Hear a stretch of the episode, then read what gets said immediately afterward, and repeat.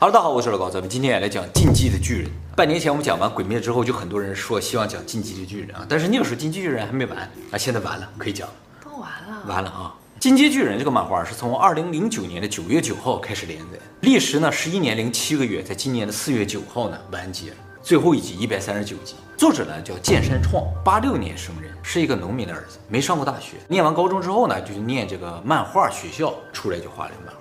进击的巨人啊，和鬼灭不一样啊。鬼灭刚一上来的时候不太火的，动画片出来之后火了，而进击巨人一出来就火了，然后后来渐渐的淡了，最后在完结的时候又火了，火到顶点。为什么淡了？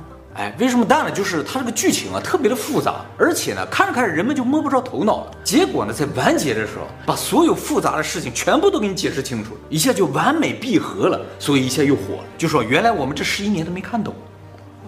哎，所以呢，今天就给大家讲一下这个漫画。当然，我们不能把这个所有内容呢都讲给大家，只是呢讲一个大概，希望没有看过这个漫画或者只看了一部分就放弃的人呢，能够重新对这个漫画燃起兴趣啊，把它看完。有一阵很火，对，特别的火，有点像鬼灭一样。对对对，哎，其实我也属于半道放弃的。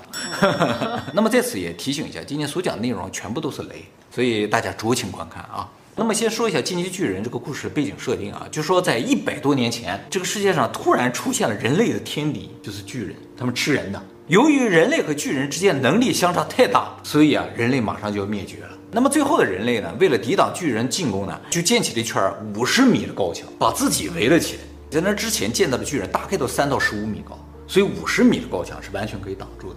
自从人们用高墙把自己围起来之后，还真就挡住了巨人的进攻。一百多年就再也没有见过巨人。而围墙之中呢，就是人类最后的文明，最后一个国家。现在的时间呢是八百四十五年，不是现代，也不是古代，也不是古代，感觉就是中世纪那个左右。已经有火炮、火枪了，但是呢，并没有一些现代的一些武器。那么除了最外层的围墙之外呢，人们还在里面建造两圈围墙，所以这个城市啊是三环结构。单环呢，由于离外面最近嘛，所以最危险，住的呢也是最底层的人；而一环呢，最安全的，住的是国王啊，还有一些贵族。其实也就是说啊，人类即使到了最后就没剩几个人了，只要有人类文明的存在，阶级就是存在。那么这个漫画整体设定啊，呃，我们以前讲过是按照北欧神话来设定的。北欧神话里边的人界呢，就是由高墙围起来，主要目的呢，也是为了防止巨人的进入。而这个结构呢，就和地平论的结构是一样的，也就是说我们那个南极就是外边一层高墙，哎，我们就生活在里边，外边是有世界的。当然，这一百多年来，人类也不仅仅靠这个墙来抵抗巨人了，人类呢也组建了三大兵团。分别是调查兵团、驻扎兵团和宪兵团。调查兵团呢，主要负责到墙外面去调查巨人的情况。其实一直以来啊，都不知道巨人究竟是什么东西。巨人一出现就把人都都吃光了，究竟是个什么东西不知道，所以就需要靠这个调查兵团出去调查。但是调查兵团一出去，基本上出去十个就回来俩，所以特别危险的工作，但又特别的重要。驻扎兵团呢，主要是修墙，然后呢警戒。而宪兵团呢，就是锦衣卫，他们在一环内保护国王和贵族，也是很优秀的，最厉害的。那他们怎么不去当调查的呀？调查就牺牲了，没有用的。所以其实最优秀的人是进入了宪兵团，其次优秀了而且愿意去调查的进入了调查兵团，最后剩下来的不怎么样的，骑墙。啊，最一般的就是骑墙驻扎兵团。所以所有人都想进入宪兵团，但想进入宪兵团非常的难。就是整个一个训练营，好几百人，最后只取十个人才能进入宪兵团，一届一届这样。那么由于一百多年过去了，巨人都没有来攻击过了啊，所以呢，大部分人是没有见过巨人的。而且不仅仅是没见过巨人的问题啊，人当初逃进这个城里的时候是没有带任何书籍进来的，所以人们对于外面的世界基本上都不知道。可是调查兵团回来的人不会给他们讲吗？啊，会讲，说外面有树有什么的，就是仅此而已。哎，有有巨人不讲，他们走不了太远，走出一些就可能就被人干掉了。后来城里人就听说说外边有海，全是水，还是咸水。哎，这个人就说不可能，都是瞎扯，传说你知道吗？就像咱们现在听一些传说神话一样。那么也正因为人们对于外面的世界完全不了解，所以年轻人啊对于外面的世界啊是充满渴望，你知道？他没见过，他想知道啊。但是他知道墙外面是有世界的。他们知道有有世界，而且是巨人世界，人不能去。那么城中有一个年轻人叫艾伦耶格尔，就是这个漫画的主人公了。他就是一个对于打破束缚、获得自由充满异常执着的这么一个年轻人。他就特别想到外面的世界去看。就是那种就是若为自由故，二者皆可抛那种。哎，那么除了男主之外，这个漫画还有很多核心人物啊，比如说还有一个叫米卡萨阿克曼的女性角色啊。这个小女孩啊，她的父母在寒冷的冬夜呢被强盗伤害了，而她呢被男主救了。从此呢，这个米卡莎就被男主的家人收养，而且她也从此呢誓死保护男主。他们呢都住在三环，就最穷的。三环都穷呀！对对对，在这个漫画里边，三环最穷的。好，这就是故事背景设定了啊。那故事一开篇呢，就是说在八百四十五年，当时啊，艾伦十岁的时候，他正躺在树底下看着这个高墙，说：“哎，这墙外边是什么呢？”在这幻想外面的世界的时候，突然间出来一个特别高的巨人，比这个城墙还高，六十多米，从城墙上面露出一个头来，呃，看到城墙里。哦，哎，特别巨大一个巨人啊。我、哦、好像想起来这个画面，对，就看了一集。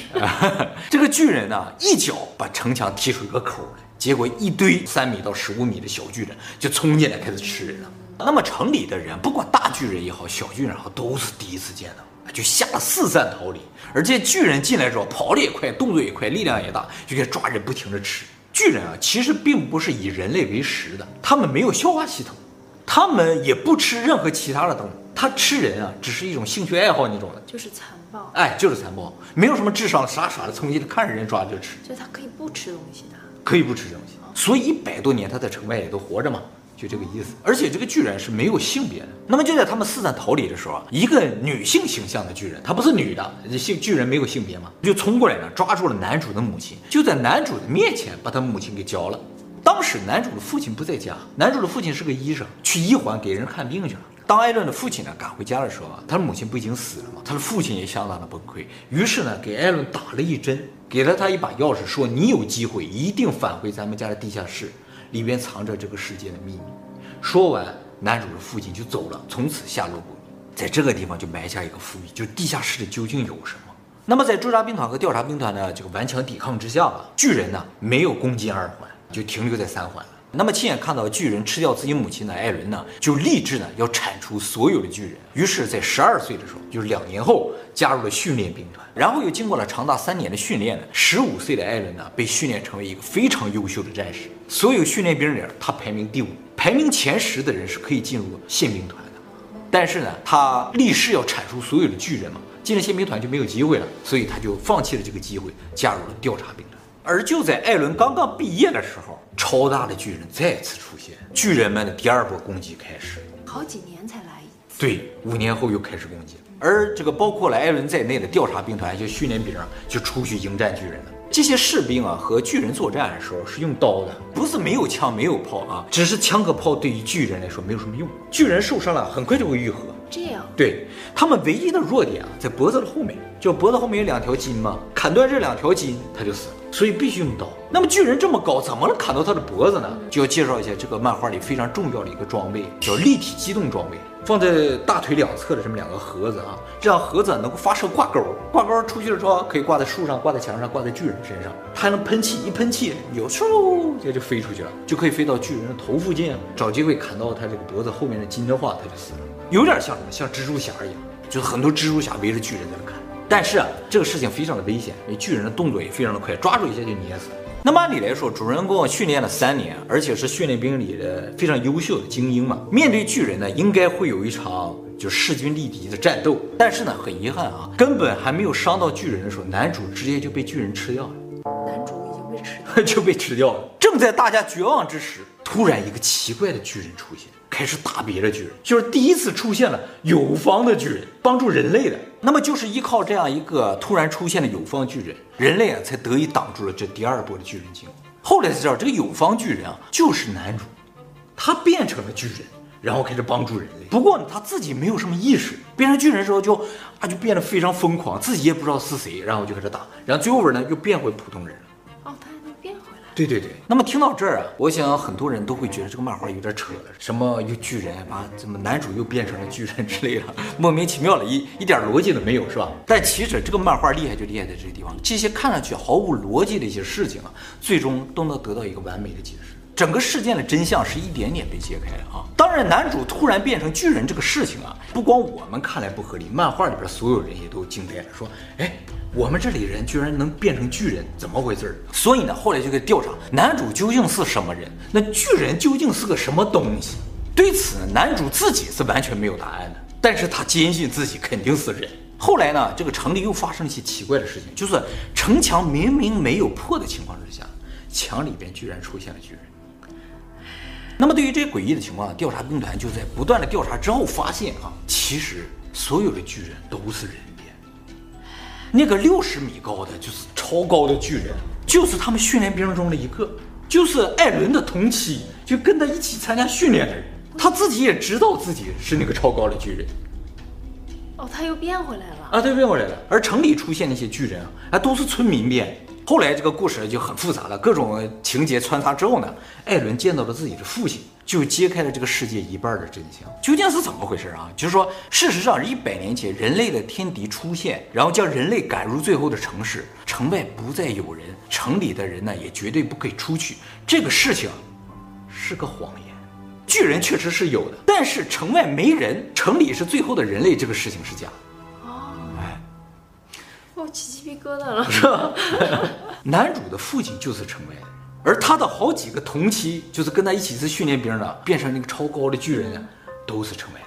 那怎么混进来的呀？哎，就是他们在第一次攻城的时候，猎人变成超大的巨人啊，把墙踢了口之后，又变小了，就变成像难民一样，跟他们躲起来了，都不知道这些人是谁家的孩子，没有户籍什么的，没有没有没有，在最穷的地方没人管，就混进来了，就是外边有人想进来。为什么想进来？哎，这也是慢慢揭开的谜底啊。那么城外没有人，只有城里是最后的人，这个谎言是谁编造的？就是这个城市，也就是这个国家的王权贵族编造。从小人们就不断接受教育，就说你们就是最后的人类，不能出去，外边有巨人吃咱们的，咱们就好好的在这里生活就可以了。对他们有什么好处？哎，对对，从这个地方开始，这个漫画就从一个魔幻大片渐渐变成了一个惊悚悬疑小说。是这样的啊，就说现在的王权实质上是个傀儡，它是由一伙人控制的，而这一伙人呢，是一个看上去非常不起眼的贵族，叫做雷斯家族。而事实上，这个城里边所有的人，包括什么调查兵团、宪兵团，包括王族，包括普通老百姓，他们都是巨人的后代，他们也都可以变成巨人。是自由变的吗？不是，被动变。就是他们在某种条件下能够变成巨人。那三环呢？都是，所有人都是，所有人都是。他们和来攻击他们的巨人是没有区别的。之前不是说艾伦的父亲给他打了一针，然后给他把钥匙吗？嗯、说这个世界的秘密就在咱家的地下室里。他们为了知道这个世界究竟是怎么回事，虽然知道了自己可能是巨人的后代，那我为什么互相打呀？是吧？他们为什么要攻击我呀？要想知道所有的内幕，就必须攻回到三环里边。回到艾伦家的地下室才能知道，所以他们后来就往回打，就巨人已经占领那地方，往回打，打回去了，下到地下室，终于看到世界的真相。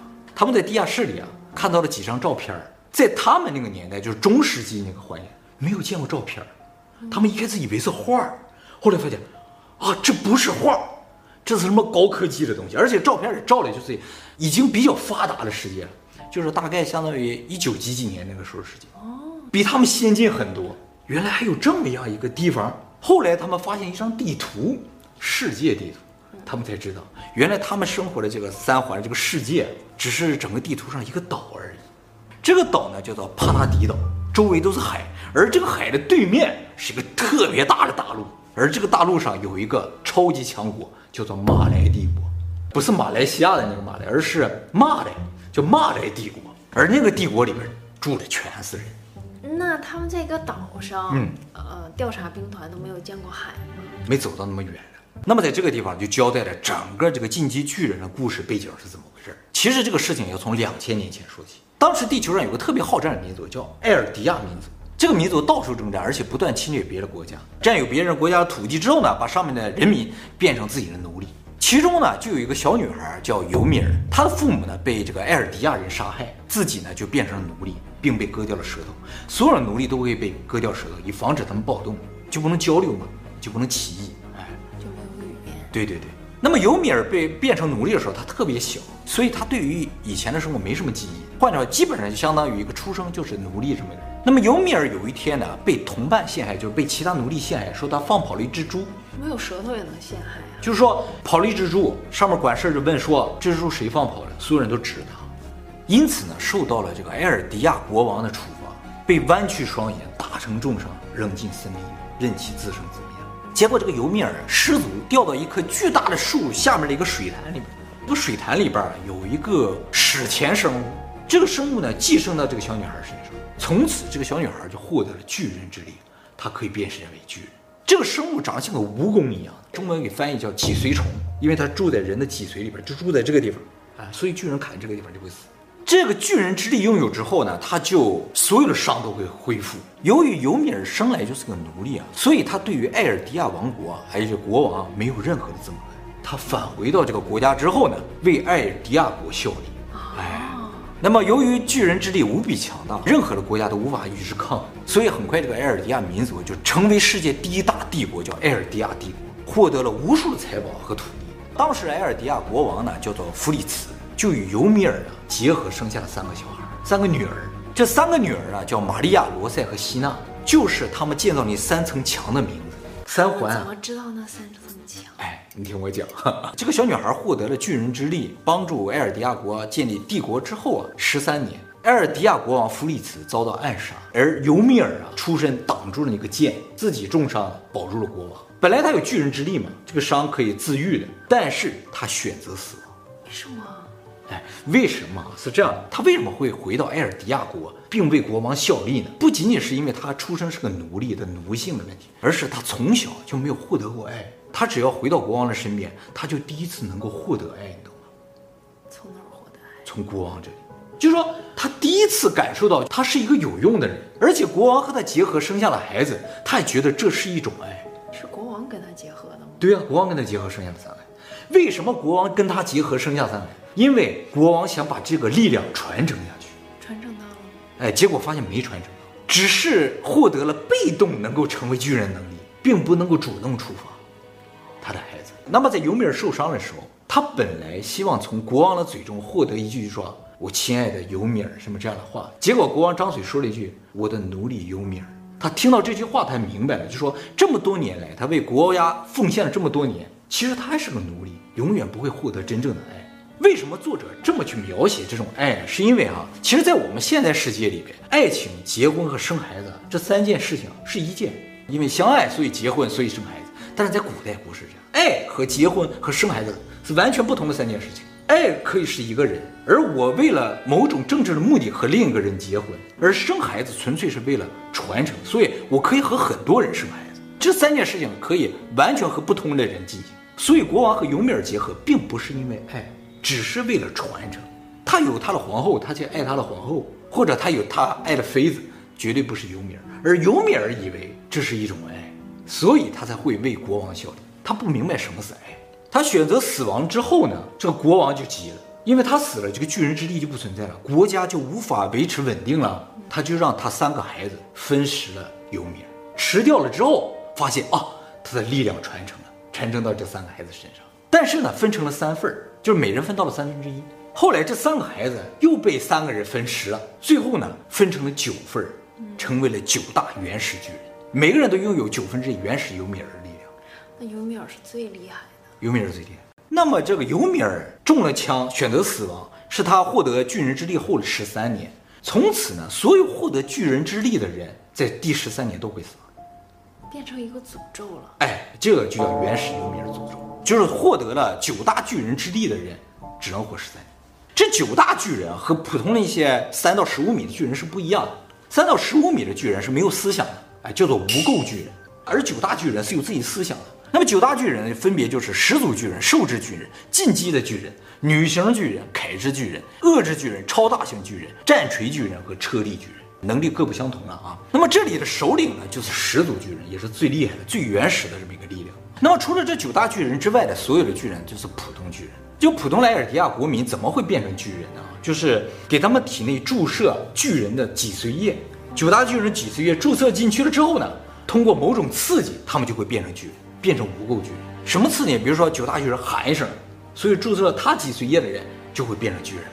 男主的父亲当初给他注射的就是巨人的脊髓液，那么九大巨人其实不是九个人，它是一种能力和表现形式。九大巨人也可以合成一个人，就是都寄生到一个人体内啊，也可以分开，分食了后就分开，但最多也就是九份。而九大巨人的能力呢，要想传承的话，就是被吃掉。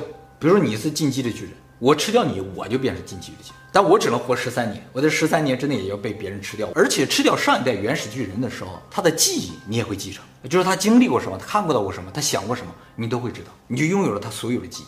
这是九大巨人共同特点啊。其实巨人互相吃获得对方能力这个事情啊，并不是没有科学根据的。我们在地球的历史这个影片里介绍过，就是说地球上最原始的生命怎么进化的，就是通过互相吃嘛，获得别人的能力。那么之后的一千多年。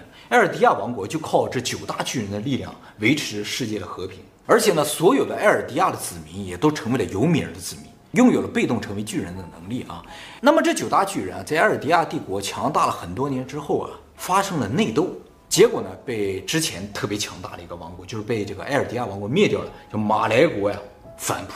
马来国呢，控制了九大巨人中的七个，控制住。对，其实主要靠洗脑。因为啊，巨人虽然力量无比强大，但是他们内心还是普通的人一样，是很脆弱的，啊，是可以被控制的啊。被马来帝国反扑之后啊，第一百四十五代的埃尔迪亚帝国的国王叫做卡尔弗里茨，这个人啊，就和一部分的埃尔迪亚人退居到了现在这个帕拉迪岛上，还有一部分埃尔迪亚人呢是留在了马来国，但是呢是受尽迫害。而退居到帕拉迪岛上的这个埃尔迪亚人呢，就用高墙把自己围起来，而这个高墙实质是什么？就是巨人，嗯，他们用那个六十多米高的巨人呢，几十万、几百万围成了高墙。这个卡尔弗里茨啊，是一个特别不想战争的人，于是困住自己的力量，就有点像什么？就是《三体》里边那个躲避黑暗森林法则的一种宣言，就是我把我自己困住，我永远不出去，你们也不要来打我，以维持世界的和平，永久中立国。对，就是我能力是很强大，但我不想打别人，我也把我所有子民洗脑了，告诉他们，他们就是普通人。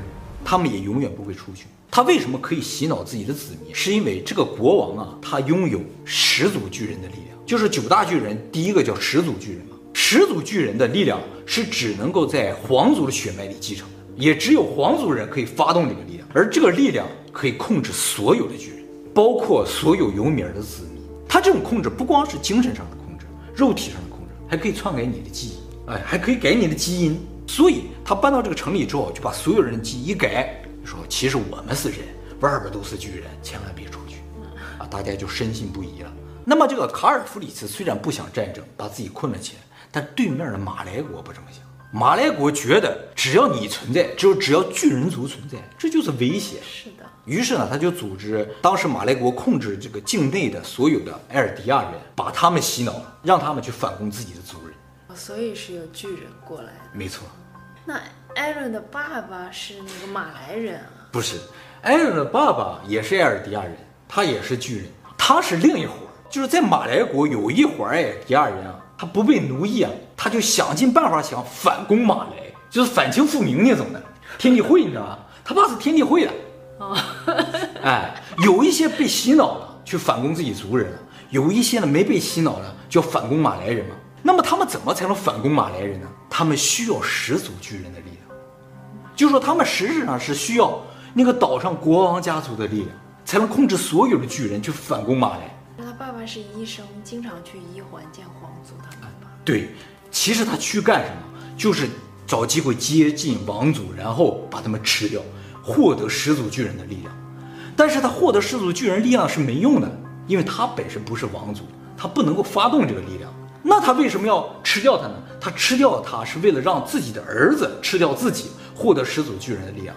而他有两个儿子，一个是男主，男主不是王族的后代，他还有一个儿子，就是原先他在马来国的时候有一个老婆，而这个老婆是埃尔迪亚人的王族。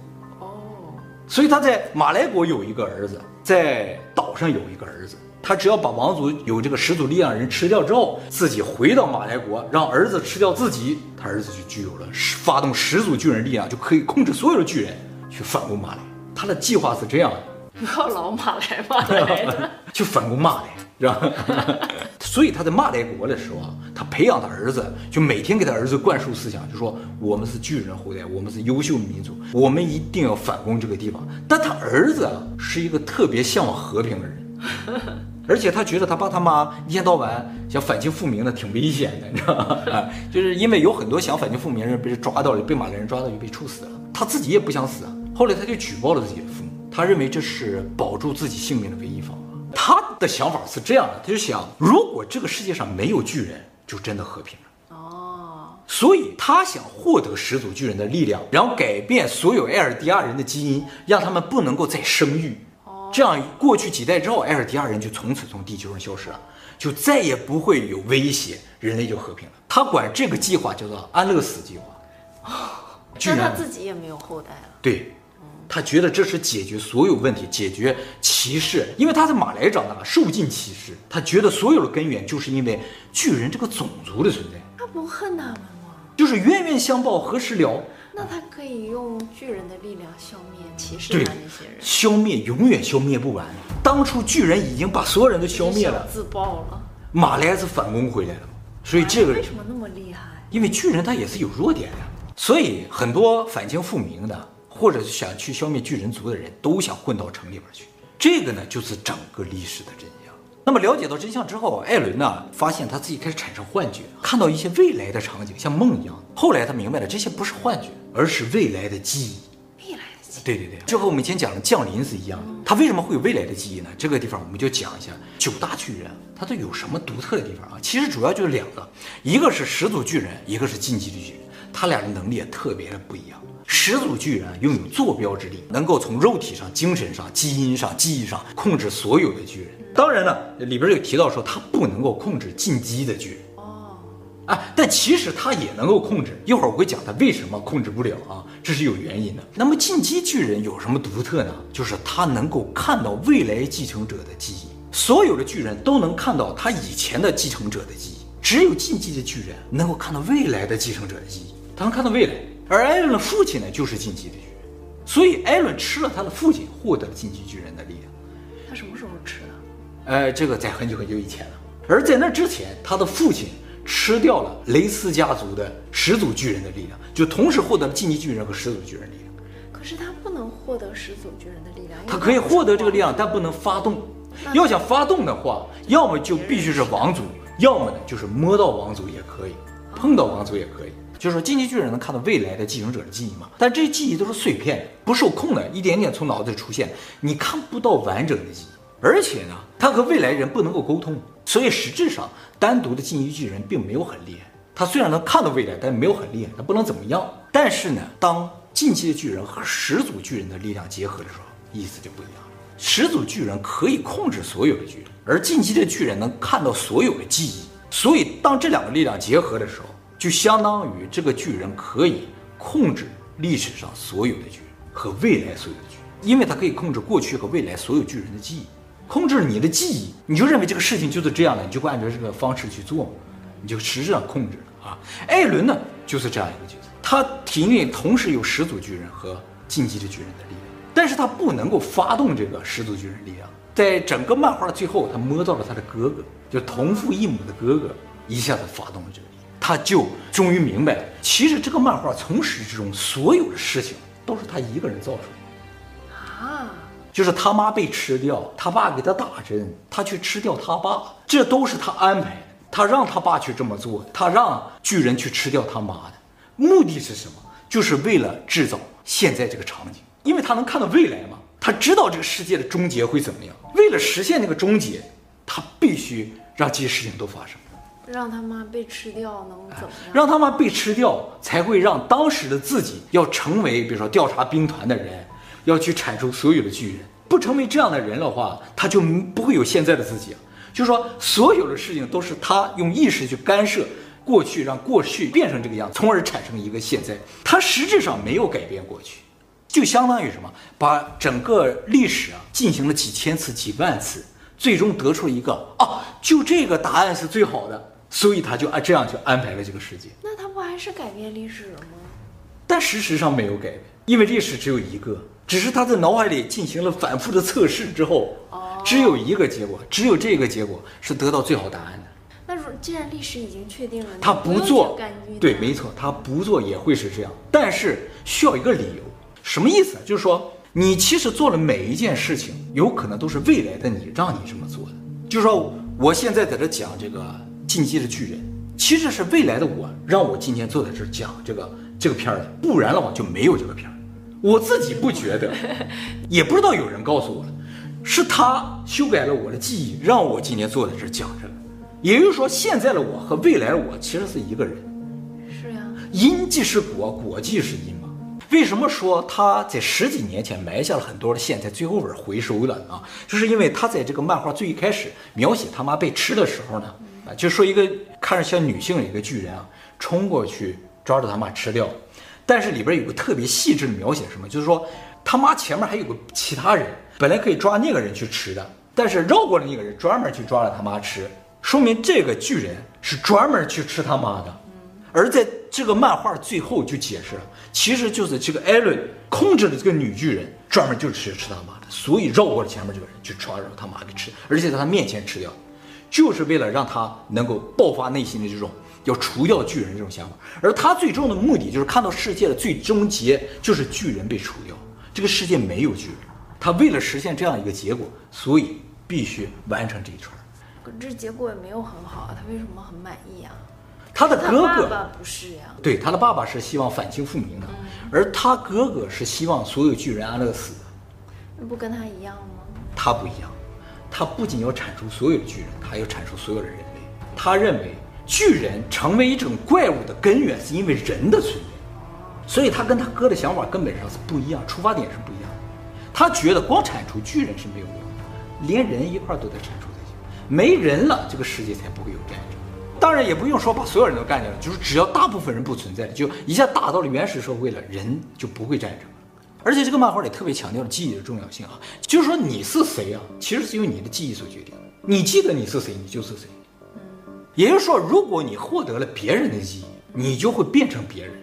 是的。或者你的一部分变成了别人。就是说，你体内如果有两个人的记忆的话，你实际上就是两个人，但你自己并不觉得，对吧？这就特别像人格分裂。分裂。哎，人格分裂其实就是一个脑子里边住了好几个人的记忆，所以人格分裂很有可能是一种非常原始的力量。或者一种现象，那么拥有了始祖巨人力量和进击巨人力量的艾伦呢，就成为了唯一可以控制所有巨人的啊，历史上巨人也好，未来的巨人这么一个角色。但是艾伦理论上并不是绝对的王者，就是说他并不是无敌的，有一个人能够控制他，就是他的未来继承者。但是艾伦知道他没有继承者，他是最后一个巨人，哎，所以他才无敌。这也是有一个逻辑存在的啊。嗯，那他怎么看到的未来呀？哎，就是进击的巨人呢，是只能看到未来继承者的记忆。嗯，按理来说他是看不到自己未来记忆。对呀，但是他能够看到他上一代的关于他的记忆。哦，啊，他是倒了一手才看到了自己的未来的记忆。那个就是在他爸的脑海里关于他的记忆，他爸能看到他的记忆。那么这个作者写的第一集漫画来说，就已经决定他最后一集的这么一个结局了嘛。而且整个这个结局就是回扣第一集，就是消灭了所有的巨人，所以这个漫画就是一个长达十一年的时间前行战术啊，它是一个环的啊。我说的这个漫画非常厉害的地方，就是它的很多细节的描述，还有它的这个伏笔的回收。比如说啊，它这个漫画为什么写了一百三十九集？关于这个呢，有很多的猜测啊，就说因为提到九大巨人只有十三年的寿命嘛，所以一百三十九。而且一百三十九是个非常奇特的数字，啊，三个数字相加正好得十三，这也环扣了十三年的寿命。就是说，其实发生巨人内乱等等各方面的原因，都是因为这个尤米尔的诅咒。十三年的寿命是一个非常大的限制啊。还有呢，比如说就是艾伦的母亲被吃掉这个事情，其实是艾伦控制了女巨人去吃掉了这个他母亲。这个事情都是在最后几集回收，而这个伏笔是在二零零九年埋下的，二零一七年给出了一个提示。二零二零年又提示一下，二零二一年回收，而且这个漫画里边描写到了很多次海鸥，就是一有一些什么重要场景就会出现一只鸟。那么关于这个鸟呢，一开始都不知道有什么明显的意义，不太知道。但是啊，像那个他们调查兵团的衣服背后有一只翅膀，就是自由之翼，所以他们就想啊，这个鸟可能就代表这个翅膀自由的翅膀啊。直到这个漫画的最后一集的时候，哎，男主死了。而这个米卡萨呢，坐在男主的坟前，这时候飞来一只海鸥，叼起了女主的围巾。他突然意识到啊，这只海鸥是男主。为什么海鸥是男主？后来他们调查之后才发现，这个海鸥啊的品种啊叫做贼鸥，英文呢叫做 Jaeger，是男主的姓啊。所以，在整个这个漫画一开始设计的时候，这个海鸥就已经设计进去了，它就代表了男主飞了十几年，最后回首了，告诉你啊，其实他就是男主。而这个女主米卡萨呢，就对这个海鸥说了一句“阿里阿多”，谢谢。哎，这个漫画就结束了。对，这个漫画的最后一句，这句谢谢呢，就相当于作者对于所有十一年来支持他的观众的一个表达出这种感谢。那么这个漫画也符合我们以前提到，就是说优秀的漫画必须具备的几个条件。第一个呢，就是主角足够平凡，慢慢的变强；第二个呢，就是必须用刀砍的，那么枪炮都不能用的；第三个呢，就是要有一个非常强的代表性女性角色；第四个呢，就是最有人气的角色呢，绝对不能是男主。